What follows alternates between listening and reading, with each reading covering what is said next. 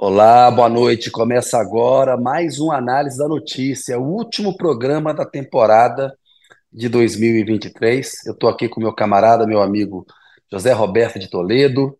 Zé, boa noite para você e conta qual é a novidade para 2024. Boa noite, Kennedy Alencar. Boa noite, Analyzers. A gente volta no dia 9 de janeiro, terça-feira, se não estiver falando bobagem aqui, vou até checar para ver se não Ah, é, é não. 9, isso, é terça-feira mesmo, em novo horário.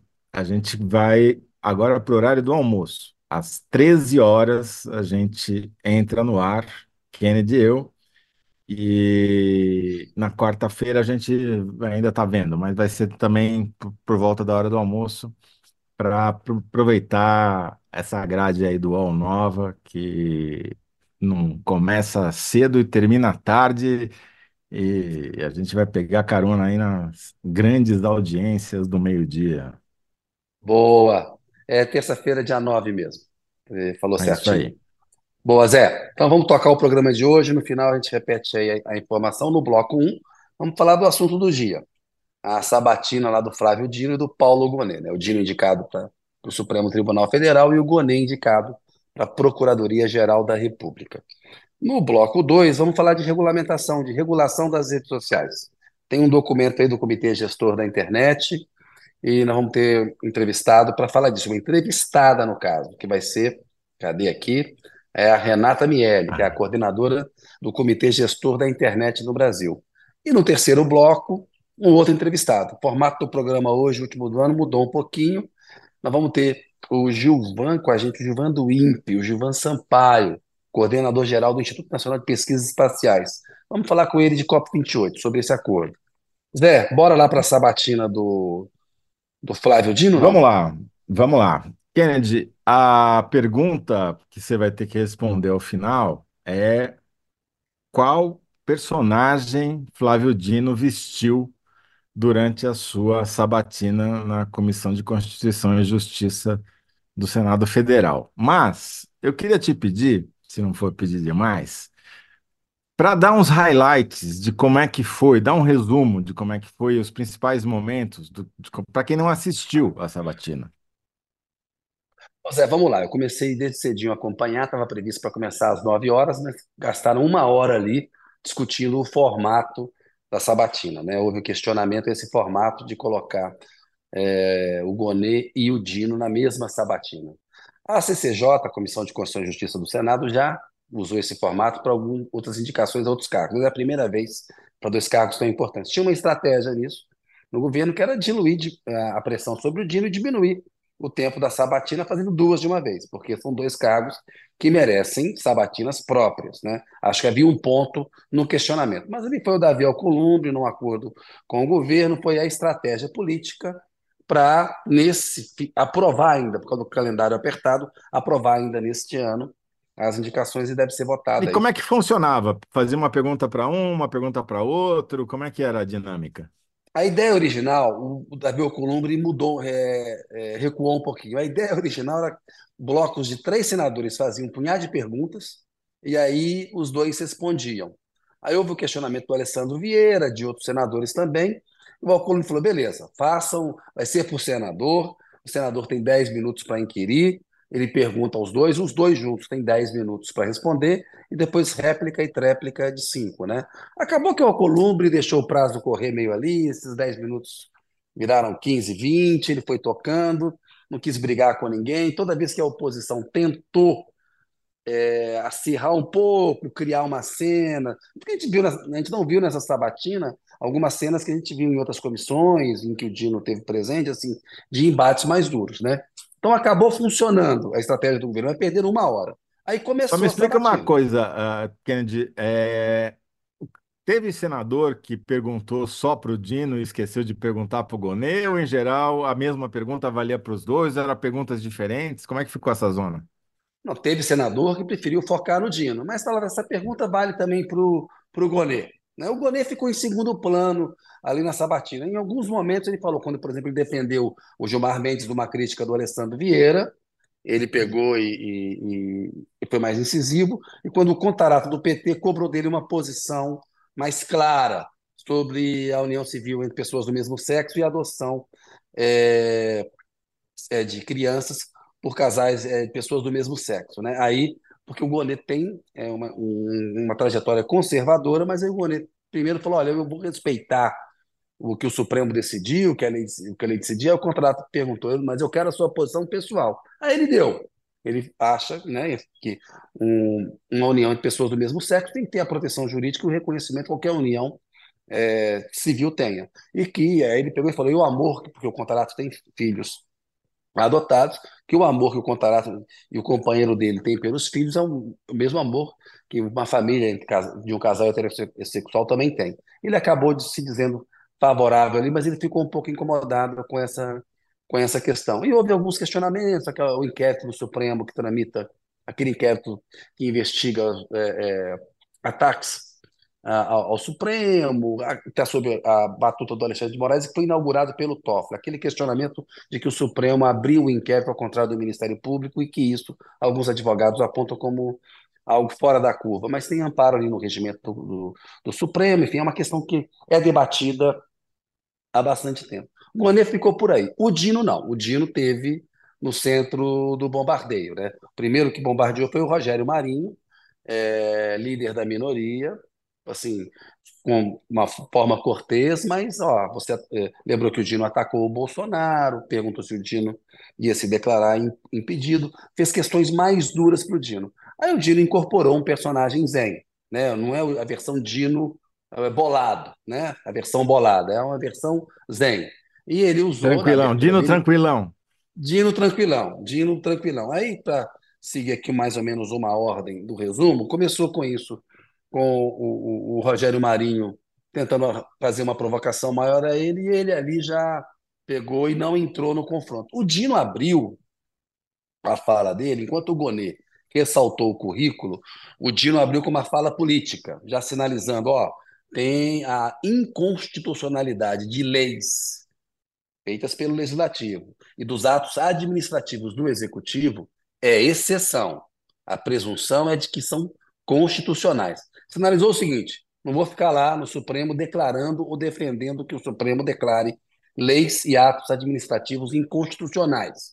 Vamos analisar caso a caso, pode ser que haja, mas ele, né, ele fez um aceno para a atividade legislativa e para o executivo, lembrando que ele foi governador, que ele foi deputado, ele é um senador é, eleito. Então, ele já abriu lançando vacinas, Toledo, para os ataques que ele ia sofrer ao longo da, da sabatina. Ele foi muito inteligente, né? E, apesar de ter adotado um estilo zen ali, um estilo mais tranquilo, a ironia fina continuou ali. Né? Quando ele foi questionado pelo Marcos Rogério, e aí o, e sobre comunismo, as acusações que o Dino era uma figura de esquerda, aquela coisa, é, aquele anticomunismo atrasado, anacrônico, certos senadores lá da, do, do Congresso Nacional, ele pegou lembrou que ele foi indicado para o CNJ, para ser secretário-geral do CNJ pelo Nelson Jobim.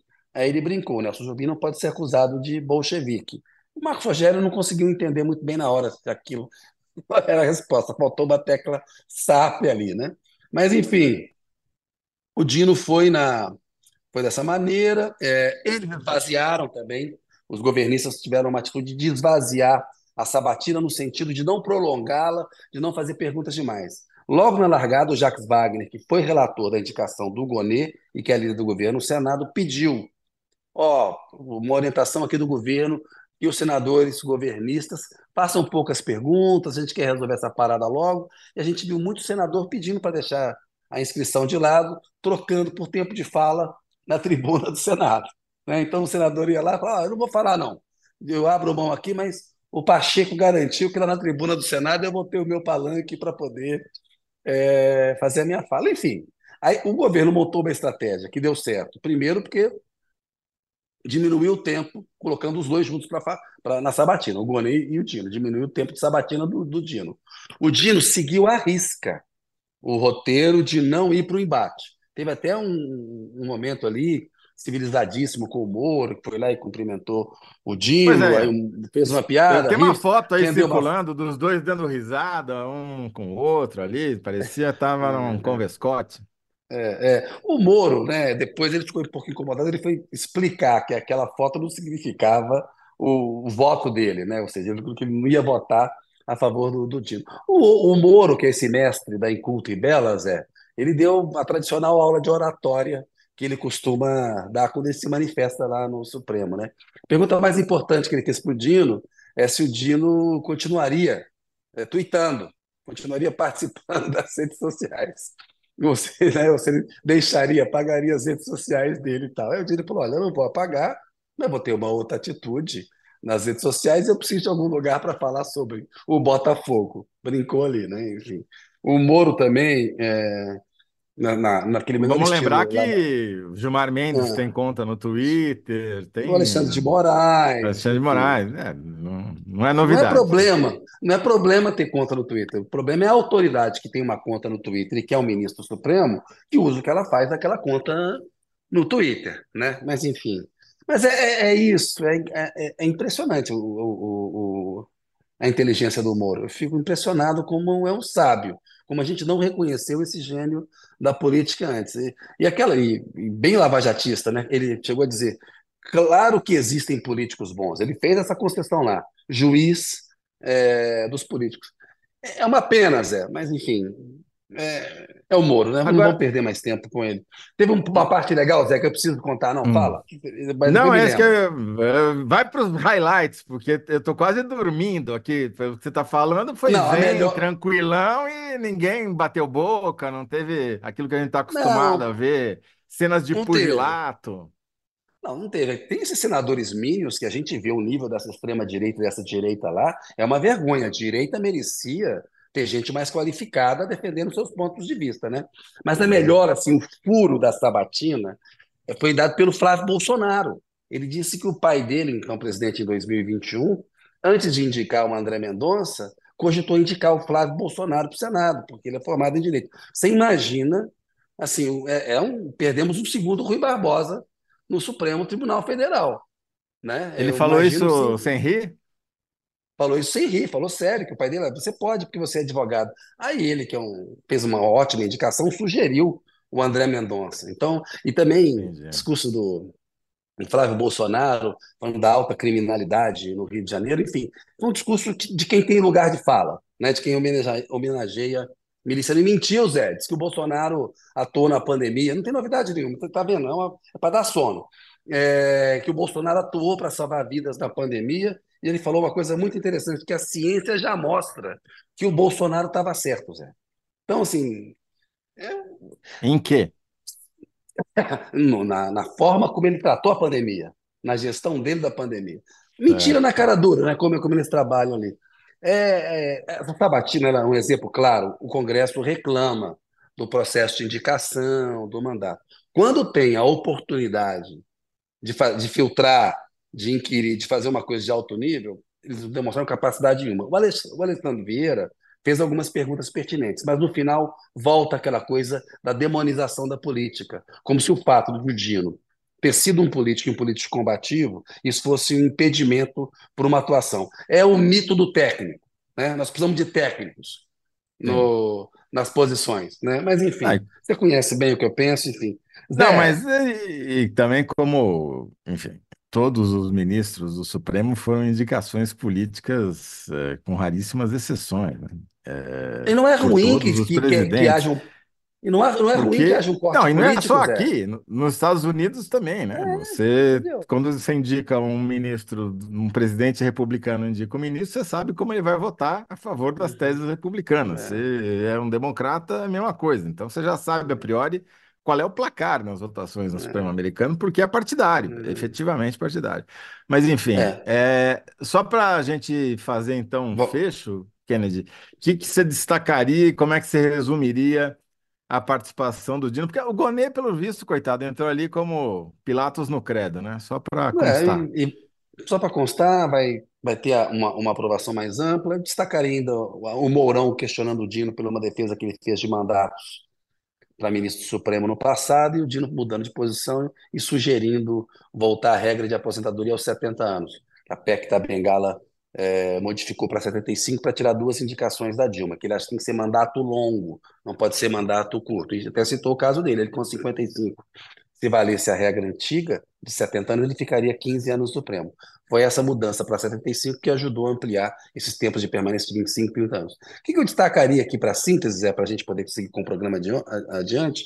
O Dino fez uma metáfora futebolística no começo, né, dizendo que lá no Supremo todo mundo tem a mesma camisa. A toga é uma coisa só. Diferente do futebol, em que cada um tem uma camisa de um time, comparando a política com isso. Né? Então ele, ele já vestiu a toga. O, o Dino ele se comportou como se ele fosse ministro do Supremo. Aquele Dino mais combativo, é, que ia para o embate mais duro com os adversários políticos, saiu de cena. Né? O Dino bolado, o Dino ativo Sei. e tal. Então, mas ele, uma versão zen, mas mesmo assim a ironia fina dele é, foi aplicada muitas vezes. Então a minha síntese da... seria: Pau. Dino vestiu a toga e rebateu a oposição com estilo zen e não bolado. Posso dar uma sugestão? Caractere. Pode, você pode mudar. É o último programa do ano. Você é o chefe do Análise da Notícia. Dino tirou a armadura, vestiu a toga e deixou a posição falando sozinho. Isso. Deixou posição a ver navios. A ver navios, tá bom. Olha lá, tá aprovada aí a síntese de José Roberto de Toledo. Não, eu só estou botando palavras nas boca, na boca de Kennedy Alencar, longe de mim. Deixa eu só ler aqui alguns comentários. Vamos lá, vamos a lá. Margarida, o Danilo Sotero Rogério nos abandonou ontem, já não veio, tá hoje também não. Estou é... preocupado, estou preocupado. Precisa ligar lá para o Danilo para saber se ele está tudo bem então. A Margarida Von Schwenk, também nossa assídua colaboradora, disse que o Dino vestiu a toga zen. Tá aí, já antecipou o que você ia falar. Pois haja meditação para aguentar a provocação da extrema-direita. A Suzana nos dá boa noite. Boa noite, Suzana. A Rosiane Arroxo pergunta. A pergunta era: que roupa ele vestiu, né? Que personagem ele vestiu? Ela perguntou: justiceiro? A, a Célia Alexandre Silva diz que Não. Dino no STF é desespero para os é. bolsomínios. É, não estava no Jurema... modo Vingador, não. Não estava no modo Hulk, não. Estava no outro não. modo. É. A Jurema Contreiras, desde Metz, lá na França, hum? dizendo boa noite para todo mundo. Mesma coisa, Neiva Cruz. É isso, Kennedy. Então tá valendo. Vamos ver como é que vai ficar essa enquete aí, porque as respostas estão iguais, né? Eu quero ver que resposta eles vão colocar para ser diferente da sua para disputar a última enquete do ano e para ver se a gente termina invicto. Apesar Boa. daquele empate. Né? Que, empate na derrota. Empate, vote, vote Minerva. Empate na, é, exato, é, empate na derrota, tá certo? Então... Exato. Bom, devolvo a bola para você para a gente seguir com o programa que a Renata Melli já está nos esperando aqui. Isso, pessoal. Coloca a Renata com a gente na tela aí, por favor. Opa! Oi, Renata. Boa noite para você. Obrigado por estar com a gente aqui.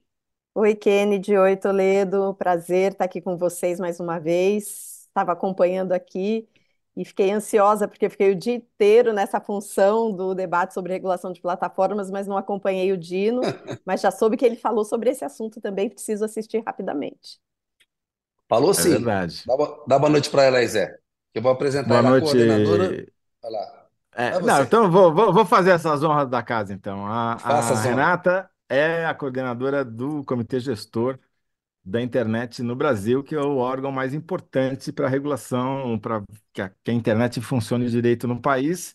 E ela está aqui hoje porque o CGI coordenou um grupo de trabalho muito amplo, com todos os pontos de vista possíveis e imagináveis sobre a regulação das plataformas, que foi um assunto que a gente já tratou, inclusive, com a Renata várias vezes aqui Isso. no programa, e que sumiu da pauta, uh, porque foi superado por outras questões. E essa vai ser uma das perguntas para a Renata. Mas, Renata, bem-vinda, e o Kennedy aqui vai começar com as perguntas hoje. Ó, o documento que a... Obrigado a você, Renata, uma honra ter você aqui. Ó. O documento que ela é, tá, e tra trabalhou hoje o dia inteiro, perdeu a sabatina do dia, é a sistematização das contribuições à consulta sobre regulação das plataformas digitais. A gente sabe que houve um debate no Congresso desse ano, o PL das fake news está parado lá na Câmara dos Deputados. A Renata é do Comitê Gestor da Internet no Brasil está preparando isso. Renata, duas perguntas para você. é, quem, quem né, que setores, que, empresas o documento propõe que tem que ser é, regulado e quais vão ser os próximos passos. Isso é uma autorregulação, é, autorregulamentação, é uma sugestão de vocês para projeto de lei. Lá na Sabatina, o Dino sugeriu uma regulação à la União Europeia. Ele falou: ó, todos os setores da vida é, de uma pessoa, de um país, são regulados. Porque também, porque não haveria regulação para a internet, né? Foi o que ele falou lá. Bola com você, Renato. Tá ótimo, Kennedy. Então, é, de fato, eu acho que esse é um tema que tem mobilizado a sociedade civil, os governos do mundo inteiro, né? Diante do poder de mercado e da influência que essas plataformas têm no debate público, na democracia, mas também em todas as esferas da economia. Então, hoje, muito, todo mundo está preocupado com isso, e o nosso documento que nós lançamos hoje é a sistematização de uma consulta pública que nós realizamos, inclusive falamos aqui com vocês sobre isso. Uhum. Né? Essa consulta contou é, com. Nós recebemos um total de 1.336 contribuições vindas de mais de 140 é, organizações e pessoas físicas dos setores governamental, terceiro setor, setor empresarial, comunidade científica e tecnológica. E o objetivo da nossa consulta foi procurar entender como esses diversos setores que têm perspectivas e visões bastante diferentes, né, sobre o assunto, né, como eles estão se posicionando di diante desses desafios. Então, nós, é, nossa, nosso documento, ele não visa um único projeto de lei, ele não visa apresentar uma proposta de é, marco legal, mas de dar subsídios para o debate legislativo, executivo e até judiciário, por que não, de quais parâmetros serem utilizados para regular essas grandes plataformas. Então, a gente perguntou na consulta quem deve ser regulado, e aí tem várias camadas, as nossas contribuições trouxeram é, questões interessantes para dizer que nós precisamos regular de forma assimétrica, porque cada plataforma tem um poder de mercado e uma área muito específica, com impactos mais negativos ou não. Né? Então, nós estamos falando de redes sociais, de plataformas que é, fazem a intermediação de trabalho, né, a tal da uberização, né, como é que se dá essas coisas de relação de trabalho, né, então a gente, plataformas de comércio, então quem regular, então tem todo um trabalho em torno disso, como regular e, uhum. é, e e, e quem deve aplicar essa regulação, né? Então, qual o espaço regulatório, agência que deveria ser pensada, se é autorregulação, se não é autorregulação, então é mais ou mas, menos... Renata, mas aí é regular, por exemplo, Google, Uber e Amazon. Vocês acham que tem que regular essas três é, plataformas? Não? Então, eu, nós não, o, a nossa consulta não foca na, digamos, no nome fantasia da plataforma, sabe? Uhum. Mas são todas as plataformas. Então, rede tá. social, se elas tiverem um poder significativo de mercado, se elas têm um impacto significativo na vida das pessoas, se elas possuem externalidades negativas que influenciam debates públicos, é, elas precisam passar por uma regulação. Então, a nossa proposta é grandes plataformas. E aí, o que, que define o que é grande? Aí precisa fazer um estudo, né, é, de penetração. Essas grandes, elas têm mais obrigações é, regulatórias. As menores, mais de nicho e que podem ter grandes impactos num determinado nicho, também precisam ter obrigações regulatórias, mas é, mediadas pelo seu tamanho. Vamos para usar nomes fantasias. Discord, por exemplo, ela não tem o uhum. mesmo número de usuários que tem um Google ou que tem um Facebook, mas a gente tem visto né, os problemas envolvidos ali no Discord. Boa. E você falou uma coisa que eu acho que a maioria das pessoas não está ciente, que não é só rede social. Você citou plataformas de comércio, plataformas de intermediação de trabalho. O que seria regulado? Me dá, dá alguns exemplos por, mais concretos, sem citar necessariamente o nome das empresas, mas como regular uma plataforma de comércio, como regular uma plataforma de intermediação de trabalho, como regular uma, uma rede social. Quais as diferenças? Então, aí você tem as dimensões regulatórias, né? Então, você tem desde a regulação econômica, né? Então, para você garantir competitividade, para você poder garantir novos entrantes. Você tem desde a regulação que impacta, por exemplo, é, em obrigações para reduzir é, fraudes. Então, essa é uma determinada. Então, plataformas hoje de comércio, um dos pontos críticos que a sociedade vive são as fraudes envolvendo venda de produtos, serviços. Então, como você regula isso? Então, essa é uma dimensão da regulação no caso das plataformas de comércio.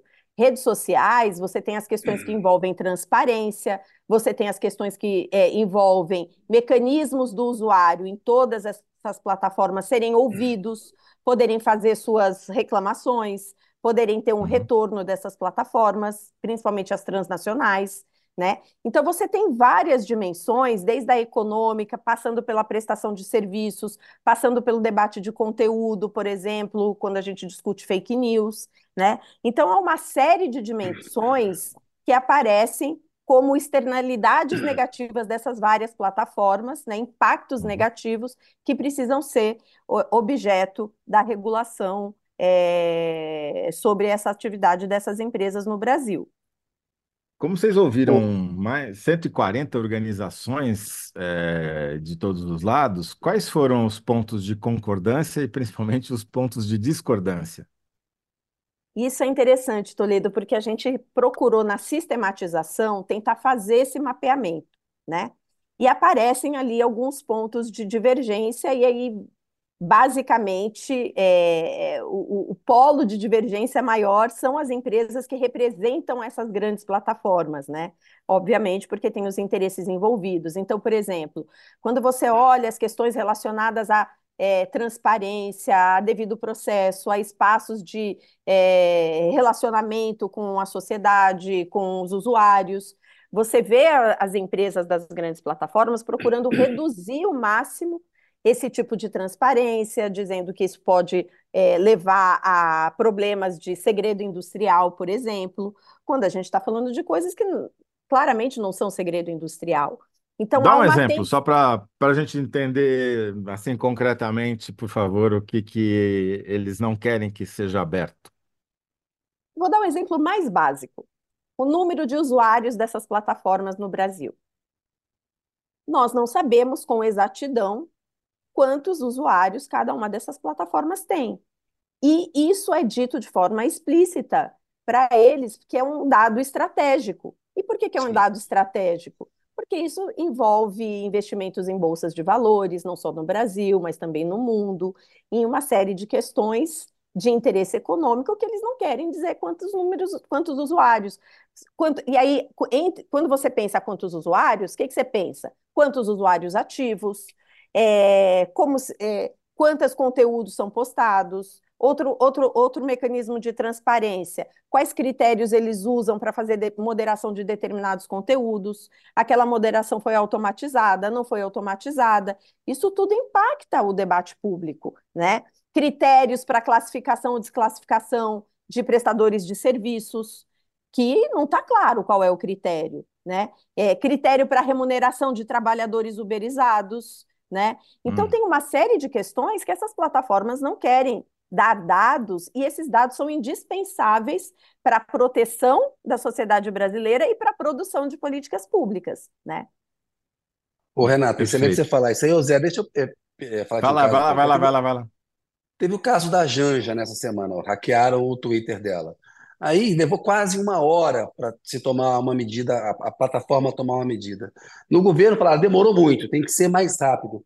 Demorou? Você que conhece essa área, foi uma resposta rápida e foi uma resposta correta? Porque foi um caso de, bastante repercussão nessa semana, ô Renata. Dem demorou uma hora porque era o perfil da Janja, e está correto isso ser uma hora e poderia ser mais rápido, no caso de uma pessoa que tem um perfil verificado, inclusive mas dezenas de milhares de usuários perdem suas contas ou têm suas contas hackeadas, e que são pessoas comuns, gente como a gente, que não tem para quem reclamar e que muitas vezes não tem nunca sua conta restituída. Então, é claro que quero prestar, aproveitar o espaço para prestar minha solidariedade à primeira-dama, mas ela teve um tratamento uh, diferenciado. Excepcional, né? Excepcional. E aí a gente, se a gente discutir a métrica de tempo, ela é, demorou, porque casos como esse deveriam ser muito mais rápidos, porque ela tem uma conta verificada, todo mundo sabia que aquela conta era dela.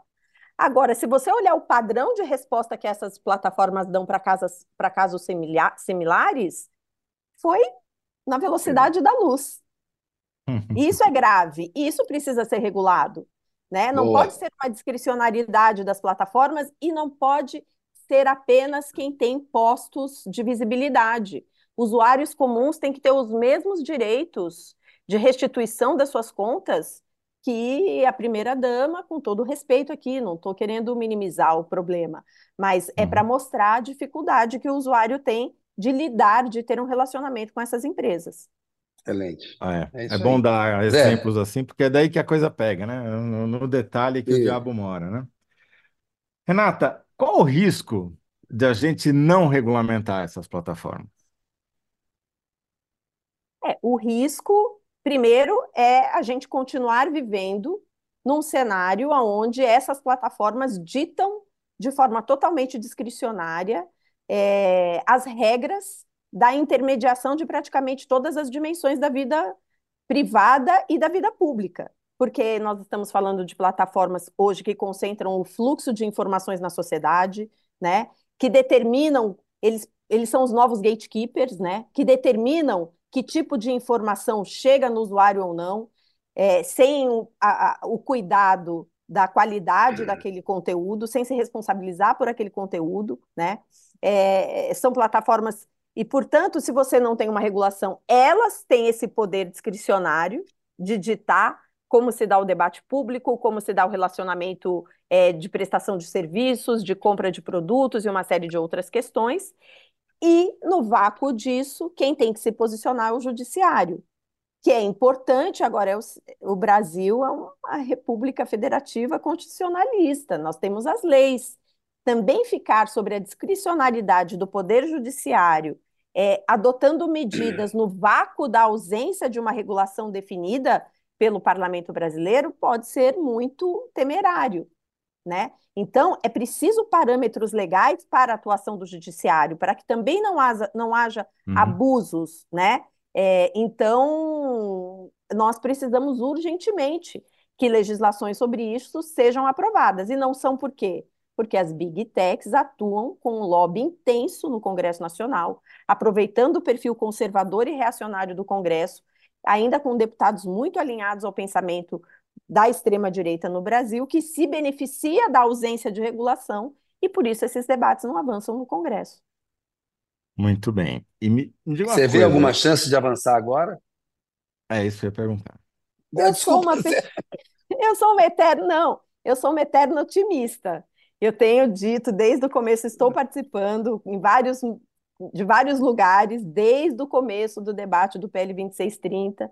É, eu acho que sim, em algum momento isso vai precisar ser aprovado. Acho que o caso que aconteceu essa semana com a primeira-dama é, traz um novo, é, um novo alerta né, para os perigos que nós temos envolvidos na ausência de regulação. Né?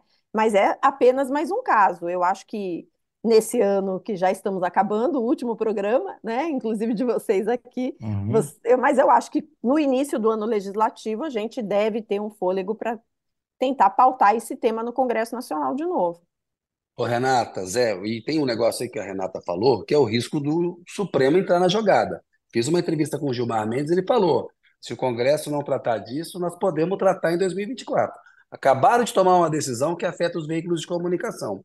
O Dino está entrando, pensa nessa linha. Então, melhor o Congresso votar um projeto e estabelecer uma regulação, senão o Supremo vai entrar nessa jogada aí.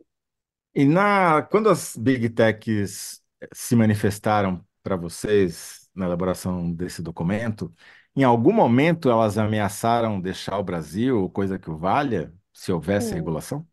Não, não explicitamente. As, as associações que participaram da consulta e que representam o setor das plataformas não, não colocaram isso. É, Uhum. eu acho que isso é uma ameaça aqui, é uma ameaça retórica. Eles já fizeram essa ameaça em outros países que avançaram é, buscando regulação, nunca deixaram uhum. esses países. É, e o Brasil é uma grande é, praça de prestação de serviços e de usuários, eles ganham muito dinheiro no Brasil, não creio uhum. que deixarão o país caso aprovemos uma regulação. Agora, eles usam esses recursos retóricos e outros tipos de, de chantagem para tentar evitar a regulação, porque para uhum. o setor privado, nenhuma regulação é melhor para a, ao aumento dos lucros, né? Agora a sociedade precisa de fato, e o STF, como disse aí o Kennedy, já tem algumas ações no STF que avançam no campo da regulação e que ainda não foram votadas, um pouco na espera do Congresso se é, decidir enfrentar esse problema de uma vez por todas, né? E você acha, Renata, que daria para a gente sintetizar essa nossa conversa dizendo que as big techs seguem bloqueando a regulação no Congresso, mas o Supremo pode entrar em campo? Isso é, pode ainda, é esse o cenário? Pode ou, acontecer. Ou... É um dos hum. cenários possíveis. Eu acho que sim, é hum. um dos cenários possíveis. É... Porque nós temos hoje uma pressão social também, né? É, das pessoas e, e, do, e, e das autoridades públicas percebendo que não é mais possível a gente viver num cenário que não haja regras estabelecidas para a operação dessas empresas. Então, nós temos situações que envolvem violências, que envolvem ameaças à vida, que envolvem uma série. É, é, fraudes econômicas, o problema da democracia, a questão do debate público. Então, o Congresso vai precisar enfrentar essa discussão de alguma maneira, e eu, eu, sou, eu sou otimista, Toledo. Eu uhum. acho que às vezes demora, mas o processo político no Brasil tem disso, né? Às vezes é demorado mesmo, mas vai chegar a hora que a gente vai colocar isso para votar e eu espero que seja logo no começo do ano que vem. Tá certo. O, enquanto a gente conversava aqui, o Kennedy caiu. Espero que não tenha sido nenhuma Big Tech que derrubou ele, não. Deve ter sido só aquela pecinha que fica na frente do teclado aqui. É, Renata, Olha, eu, então... já fui, eu, eu, já participei de entrevista que foi derrubada pela Big Tech e fui classificada é. como perigosa. Você está brincando? Estava, porque eu estava criticando as Big Techs. Não, gente, eles fazem Ao vivo? Em live? Não, ao vivo não. Num, num podcast, que é videocast também, mas aí ah. percebeu-se na hora de monetizar, porque eles não permitiram a monetização e deram como resposta que era conteúdo. Mas a, plata a plataforma não é neutra? Não é essa conversa? Não, é neutra. Não. Até porque a tecnologia não é neutra e os algoritmos e os sistemas automatizados são treinados com todos os nossos dados, os nossos dados não são neutros, tem viés de raça, e, e com todos os nossos vieses, né? Exatamente. Portanto, o resultado da moderação de conteúdo automatizada dessas plataformas é cheio dos vieses que a sociedade também possui, né? Claro. Renata, muito obrigado. Então, a gente vai ficar com aquela síntese Big Techs bloqueiam regulação no Congresso, mas Supremo pode entrar em campo. E a gente fica esperando no ano que vem, assim que tiver uma novidade, ou do Congresso ou do Supremo, para você voltar aqui e a gente continuar essa conversa. Pode ser? Claro, pode ser. Obrigada pela oportunidade e seguimos aí na luta. Bom fim de ano para vocês. Obrigado, Renata, para você também. Tchau. Valeu, Renata. Boa, boa noite, obrigado.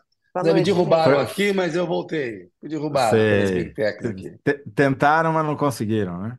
Tentaram, mas não conseguiram. Estamos na luta. Precisamos falar como é que ficou o seu, a sua enquete, Kennedy, que eu, a pergunta, quem respondeu melhor, qual personagem Dino vestiu durante a sabatina? A resposta do Kennedy foi Dino tirou a armadura, vestiu a toga e deixou posição a ver navios, e o público Dino se vestiu de justiceiro para a sabatina no Senado. Vamos ver quem ganha a última do ano. Boa, boa, boa. Vamos bloco 3? Vamos lá. Pessoal, coloca o Gilvan Sampaio aí, coordenador geral do INPE, para falar com a gente. Ô, Gilvan, boa noite, meu caro. Boa noite, Kennedy. Boa noite, Zé Roberto. Tudo boa bem? Boa noite, Ivan.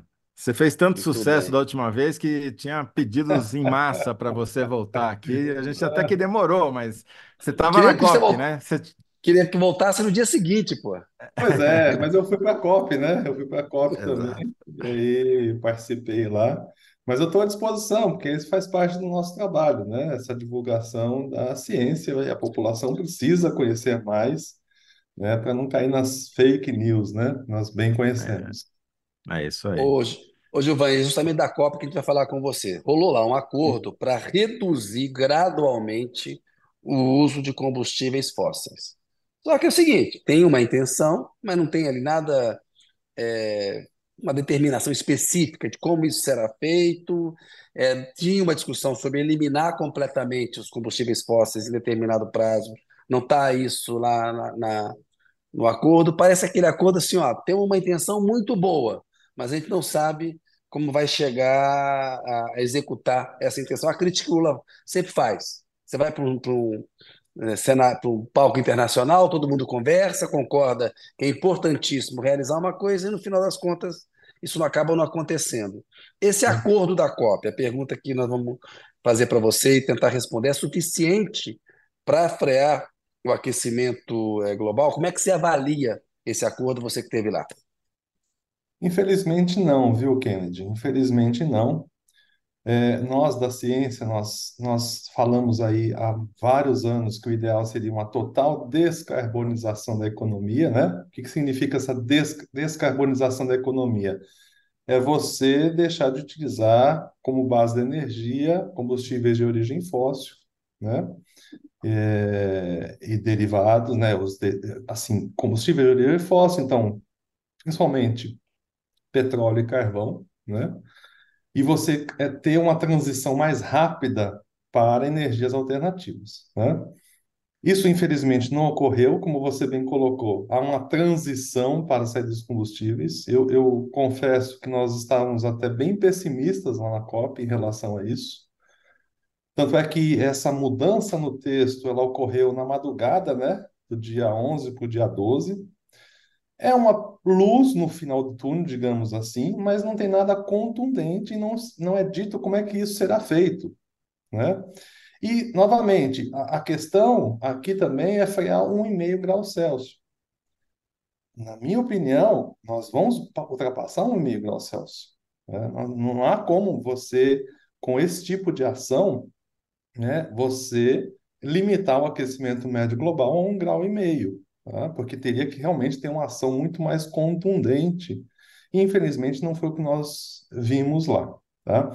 Então, assim, eu não saio totalmente pessimista, mas eu gostaria de muito mais, né? Não só eu, mas toda a ciência brasileira gostaria de muito mais. Infelizmente, isso não ocorreu.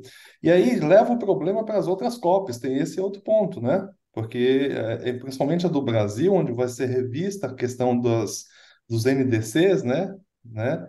Então, esse também Explica é um para a gente o que, que é isso, por favor. As contribuições é, é determinadas, né? é, para cada país. Então, foi feito em 2015 e a revisão das contribuições de cada país em termos de emissões vai ser feita na COP30. Então, a COP30 vai chegar depois com um pouco mais de pressão, porque justamente não foi feita uma decisão nesta COP agora. Tá? Então, tem essa questão também que vai ser é, é, uma questão de muita discussão ao longo dos próximos dois anos. Alguns colegas seus dizem que essa, esses encontros eles são importantes para chamar atenção, para reunir todo mundo no mesmo ambiente, etc., mas que o, a real negociação começa depois que acaba a, a COP, na, na, implementação do que foi definido. Sim. Você concorda com essa visão? E se for isso mesmo, o que, que pode acontecer nos próximos meses a gente precisa monitorar para saber se é para ficar mais esperançoso ou se é para comprar mais um aparelho de ar-condicionado? É assim, é, eu, na verdade, eu acredito que a negociação nunca deve cessar. Nós não podemos esperar a COP ou continuar negociações após COP, né? Porque essa é uma questão urgente do planeta, né? É, é nós Uhum. temos que fazer essa transição e, na minha opinião, o Brasil tem tudo para liderar essa transição, né?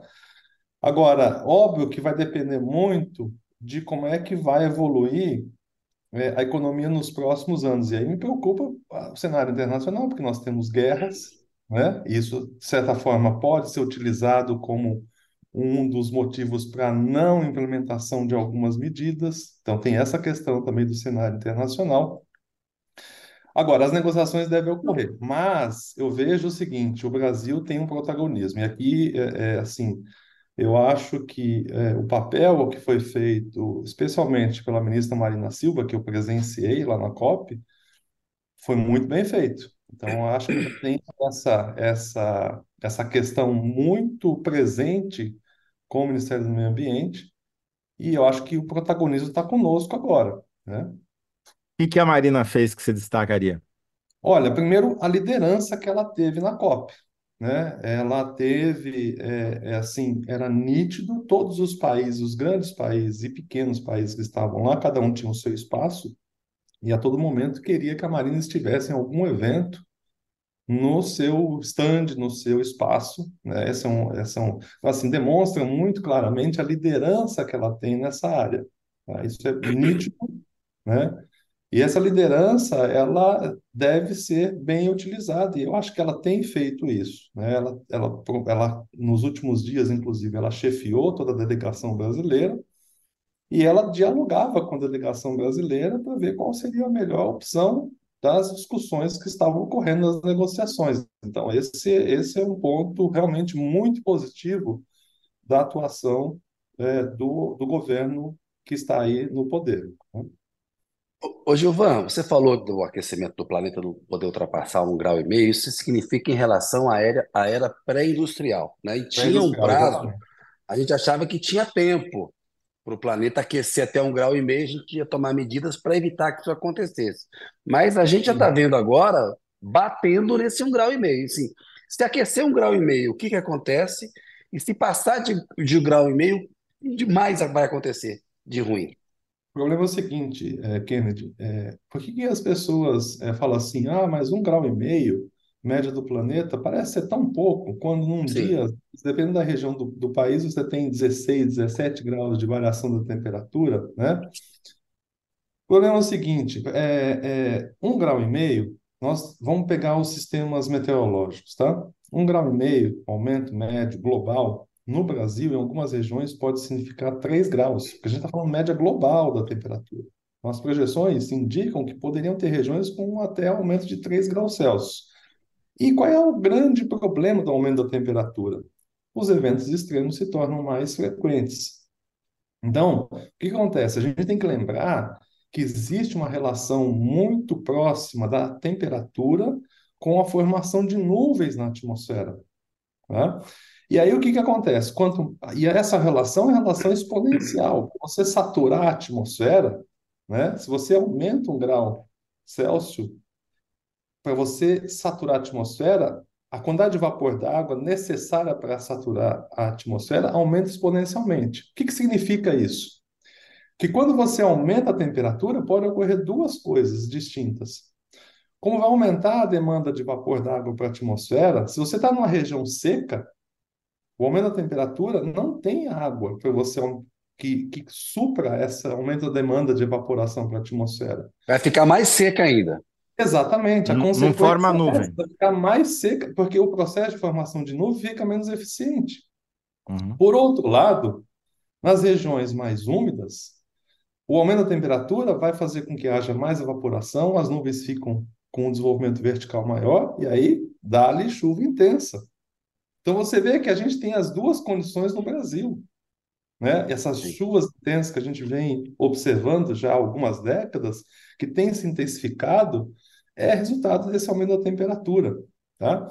Só que aí a gente está falando dos extremos, então os extremos climáticos ficam, né? Só que há outros problemas relacionados à temperatura, que são o quê? Por exemplo, cultivos agrícolas. Vamos pegar o café. Brasil, um grande produtor de café, eu sou um admirador do café.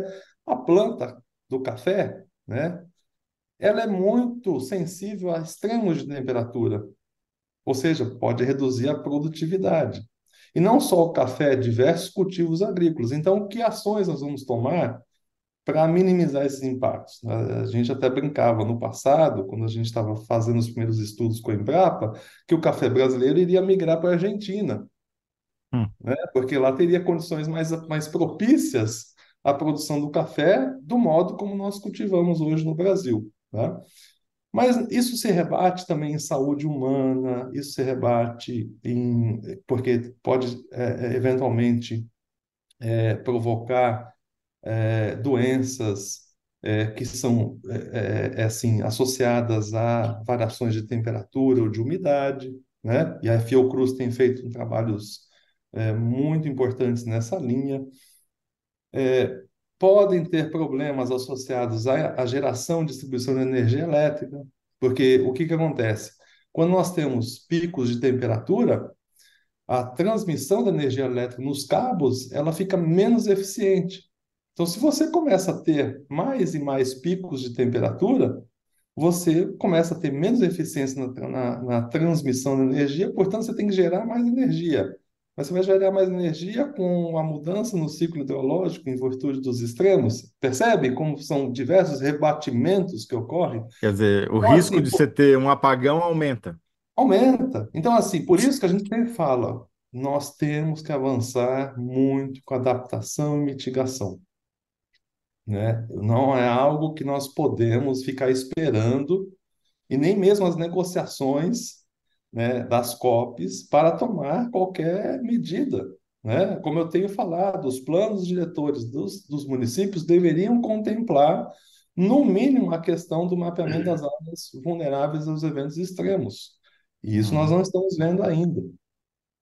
Significa, é, e esses eventos cada vez mais extremos e cada vez mais frequentes, a gente, recentemente, o UOL publicou uma reportagem sobre Mussum, no Rio Grande do Sul, que viveu uma, seca, uma enchente histórica, aliás, várias, mas uma Várias, foi um exatamente. desastre, porque É, subiu a 20, o nível é. subiu, o nível do rio subiu 26 metros, é, Pois e é, devastou um terço da cidade. E nunca é, ninguém tinha visto aquilo. Tem um mo- morador centenário que, inclusive, morreu porque nunca tinha visto o rio subir daquele exatamente. jeito, né? É. Isso daí, essa onda de calor que nós estamos tendo nesse momento, tá? Que está começando uma nova onda de calor aqui. Isso daí é impacto direto do aquecimento global ou é o ninho, é uma soma das duas coisas e tem consequências imediatas, assim, por exemplo, ah, tá, bateu o recorde de calor de novo. Além da, do risco de apagão aumentar, o que, que mais já estamos vendo de consequência nociva? Então, é, sempre que ocorre um evento como esse, a gente sempre quer colocar diretamente a culpa, digamos assim, no aquecimento global. Mas lembrando que nós temos hoje um El Niño atuando, né, de intensidade forte. Em anos de El Niño, nós temos esses, esses períodos com temperaturas muito elevadas, né, em praticamente todo o Brasil. As chuvas continuam acima da média no sul do Brasil, as chuvas ainda estão abaixo da média na Amazônia, no ano que vem migra para o Nordeste, então, o primeiro semestre no Nordeste nós devemos ter secas generalizadas. Então, assim, essa onda de calor que está vindo, primeiro, ela é menor do que aquela que veio antes, porque ela vai durar aí cerca de uma semana, até aproximadamente dia 20. E ela, a área, a- assim, a área, ela é um pouco menor do que aquela que nós observamos. E também os picos de temperatura não serão tão altos em algumas regiões, porque nós tivemos ali, né, em várias partes do Brasil, temperaturas muito próximas de 40 graus Celsius, né, Uhum. por vários dias seguidos. Agora não, mais na região central, que a gente vai ter temperaturas mais altas, né, é, ao longo dos próximos dias. E aí depois, é, até o dia 20, que deve se mudar. Só que aí, viu, é, é, Zé Roberto, tem um ponto importantíssimo nessa questão, que é o seguinte. Eu falei que é ano de El né? Ano de El normalmente você tem esses períodos de temperaturas altas. Por quê? Porque é, você, é, em anos de El a passagem de frentes frias do sul para o sudeste do Brasil é um pouco mais dificultada por uma coisa chamada corrente de jato, que é uma corrente de ar em torno de 11 quilômetros de, de altitude, fica mais intensa antes de El Niño, tá? Nós, quem já foi para o Chile sabe o que é essa corrente de ar. Quando você vai para o Chile de avião, você vai contra essa corrente, quando você vem do Chile para cá, você vem a favor. Dá uma diferença entre a ida e a volta de mais de meia hora por conta dessa Uau. corrente chamada corrente de jato, tá? É só você depois anotar a próxima vez que vocês forem ao Chile. Em anos de Niño, essa corrente fica mais intensa e ela justamente serve de freio às frentes frias. Por isso que fica tão quente, em geral, na região sudeste e região central do Brasil em anos de Niño. Só que a primeira frente fria que quebrar e passar, como a diferença de temperatura é muito grande, o que que vai acontecer, Kennedy José Roberto? Uma. Ventos intensos, chuva intensa. Entendeu? Então, de novo, os extremos aí. É claro que a gente tem que levar em consideração o El Niño é um fenômeno natural? Sim, ele está intenso, tem uma componente também do aquecimento global. Tá? Tem uma componente. Ele não consegue precisar qual a contribuição exata, mas tem uma componente porque eventos intensos como esse estão se tornando cada vez mais frequentes. Gilvan, você deu, você falou que o Brasil tem tudo para ser líder nessa área, citou a participação da Marina Silva lá na COP. O que, que objetivamente o governo poderia fazer que não depende de mais ninguém, apenas dele, para começar a botar isso em prática? Um exemplo, alguma coisa. E, e não estou nem falando de exploração da, da calha do norte, da, da margem equatorial. na margem Qual equatorial. que é, vamos lá, o que é, o- qual é a principal contribuição brasileira ao aquecimento global? Desmatamento e queimadas. Então, essa é a primeira ação, né? Essa é a maior contribuição. 75% das emissões brasileiras estão associadas a desmatamento e queimadas. Na Amazônia vem diminuindo. Nós não podemos ainda comemorar porque os números ainda são elevados. 9 mil quilômetros quadrados é uma área muito grande no ano, né? No Cerrado, infelizmente, não. Houve um, um aumento, inclusive. né? Então, essa é a primeira ação. Primeira ação. Só que nós deveríamos ser estratégicos do ponto de vista energético e não ficar a reboque de outros países. Então, nós temos grandes oportunidades no Brasil para essa transição da energia renovável, porque nós temos, se você pegar em área o Brasil, o Brasil, do ponto de vista climático, ele está todo na região tropical. O clima é, tropical não é o geográfico, tá? Ele vai mais ou Uhum. menos até é, 40 graus sul, 35 graus sul, a região tropical do ponto de vista climático. Ou seja, o Brasil está todo na região tropical. Portanto, em área, é o país com maior quantidade de radiação solar do mundo, tá? Nós temos diversas regiões com ventos constantes. Nós temos uma costa enorme que é, você pode utilizar a energia das marés. E ainda tem os biocombustíveis. Pelo, não é a minha área exatamente essa energia, mas pelo que eu já conversei com diversos pesquisadores, não existe nenhum país no mundo com essa condição tão favorável à transição energética. O que falta é realmente uma ação efetiva. Mas a primeira ação seria justamente a redução das emissões associadas ao desmatamento e queimadas. Ô, Gilvan, você estava lá na COP, teve o anúncio lá de que o Brasil ia ser membro observador da OPEP, né? Primeiro veio a notícia que ia ser membro da OPEP. Aí o Lula, aquilo pegou mal lá na COP, ele pegou e falou: não, não, vamos ser observadores, estamos entrando para influir. Agora, como é que você entra na OPEP para influir que a OPEP, que é a Organização dos Países Exportadores de Petróleo, não explore mais petróleo? Qual foi o impacto disso? Como é que você vê essa entrada do Brasil na OPEP? A minha opinião como pesquisador é que é um erro, porque nós estamos na contramão. A gente devia, como eu falei há, pouco, nós deveríamos estar é, é, indo no caminho de sermos o protagonista das energias renováveis, né? Isso implica produzir menos petróleo.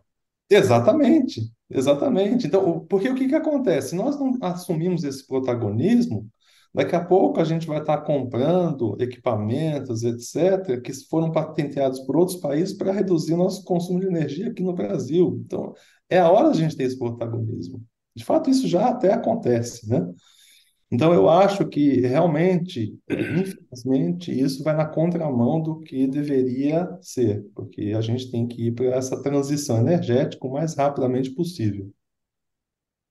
Então, dá para dizer, a gente já precisa, infelizmente, chegar na síntese, porque o, o relógio não para, que está na hora do Brasil começar a reduzir a sua produção de petróleo e aumentar as de outras fontes renováveis, e já passou da hora, na verdade. É, Na esse é o opinião, marco. sim, José Roberto, é esse exatamente, é, é essa liderança que o Brasil deveria assumir, inclusive chegar na COP30 com a Uhum. lição de casa já bem encaminhada.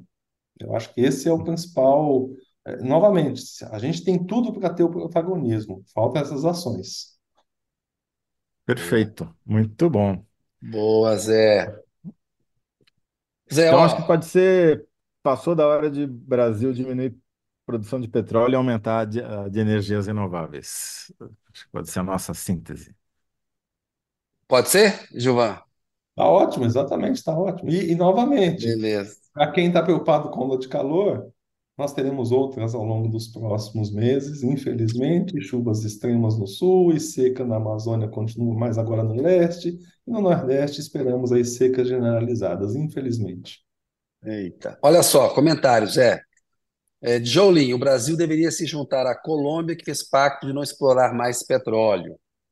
Dário Menezes, como entender as resoluções da COP28 quando o Brasil está discutindo exploração de petróleo na sua costa marinha? Ou seja, tem uma preocupação do pessoal justamente com a. que é uma contradição. Né? A gente vê que Sim. o eixo ambiental está na política externa do Lula, a Marina foi lá uma baita liderança na COP28, como o Gilvan falou, ela está nessa luta, mas tem uma contradição aí que está dentro do governo. Né? E no, né? Tem um lobby fortíssimo da Petrobras e do Ministério né? Das uhum. Minas Energia para continuar a explorar de, mais, é, né? aumentar, não diminuir. De, Acho que foi com o Gilvan que a gente falou do plano de investimentos da Petrobras da outra vez, não foi? Que tinha pouca coisa para energia de, é, renováveis, não sei. Eu, assim, não, devia ter mais investimento. Não, não, né? Não, desculpa. Então, mas enfim. Mas devia. Tá rolando esse papo aí. Tem que colocar mais grana em outro, é. de, em outro tipo de, de, de, produção de energia, né? Mas enfim. Tem que mudar o nome. tem que mudar o nome. Ô Zé, Gilvan, muito obrigado, final, né? Ô, Gil, um abraço. Muito obrigado, Kennedy. Um abraço. Até 2024. Ok, é, obrigado. obrigado. Uma honra encerrar o programa aí com você. Muito obrigado aí pelas observações. Valeu. Valeu, velho. Zé, chegamos aqui ao final. Na íntegra, a gente conseguiu manter ali a nossa, o nosso, a nossa performance, o histórico. 66% acho que eu respondi melhor. Qual personagem Dino vestiu na sabatina no Senado? Dino tirou a armadura, vestiu a toga e deixou a oposição a ver navios. Essa síntese é meio a meio, minha e do Zé. Né? Pergunta 2. Renata Miele, o que está pegando na regulamentação das plataformas de internet? Discutimos aí a proposta que ela está levando para discussão no Congresso, subsidiar judiciário e tal. É, o que está pegando? Big Techs bloqueiam regulação no Congresso, mas Supremo pode entrar em campo. É o que está pintando. Doutor Gilvan Sampaio acabou de conversar com a gente. Acordo da COP é suficiente para frear aquecimento global? Ele disse que não e que a síntese é a seguinte: passou a hora de o Brasil passou a hora de o Brasil difundir, diminuir a produção de petróleo e aumentar a de energias renováveis. Toledo, Encerramos bem o análise em 2023, vai. Vamos combinar que o programa abordou coisas importantes. Foi uma honra, viu, Toledo, estar com você esse ano aqui. Você é um grande amigo e um baita jornalista. Aprendo muito aqui no Idem, análise. Mas eu que aprendo com você, Kennedy. Eu sou aqui um é. mero aprendiz. Sei. O Kennedy, é, a gente volta então. Muito obrigado aí pela parceria esse ano. Obrigado para você que está nos assistindo aí, os analyzers. Isso. espero que vocês voltem a nos assistir no ano que vem. Lembrando que a gente vai ficar um tempo aqui economizando energia, é, e vai voltar no dia 9 de janeiro, em novo horário, às 13 horas, no horário do almoço. Esperamos que você esteja lá nos assistindo. Kennedy, grande abraço, muito obrigado e até 2024. Zé, aquele abraço para você, bom Natal, bom ano novo. A gente vai se falar, claro, antes disso. Bom Natal para todo mundo e ano novo ótimo aí para quem nos acompanhou. Muito obrigado, como o Zé falou. É, quem está acostumado com esse horário, depois pega lá o link no YouTube. E quem tá, pega o programa de hoje aí, distribui o link para seus amigos aí, tá bom? É Agradeço é demais, é. Boa noite, obrigado, pessoal. Até a próxima. Até 2024.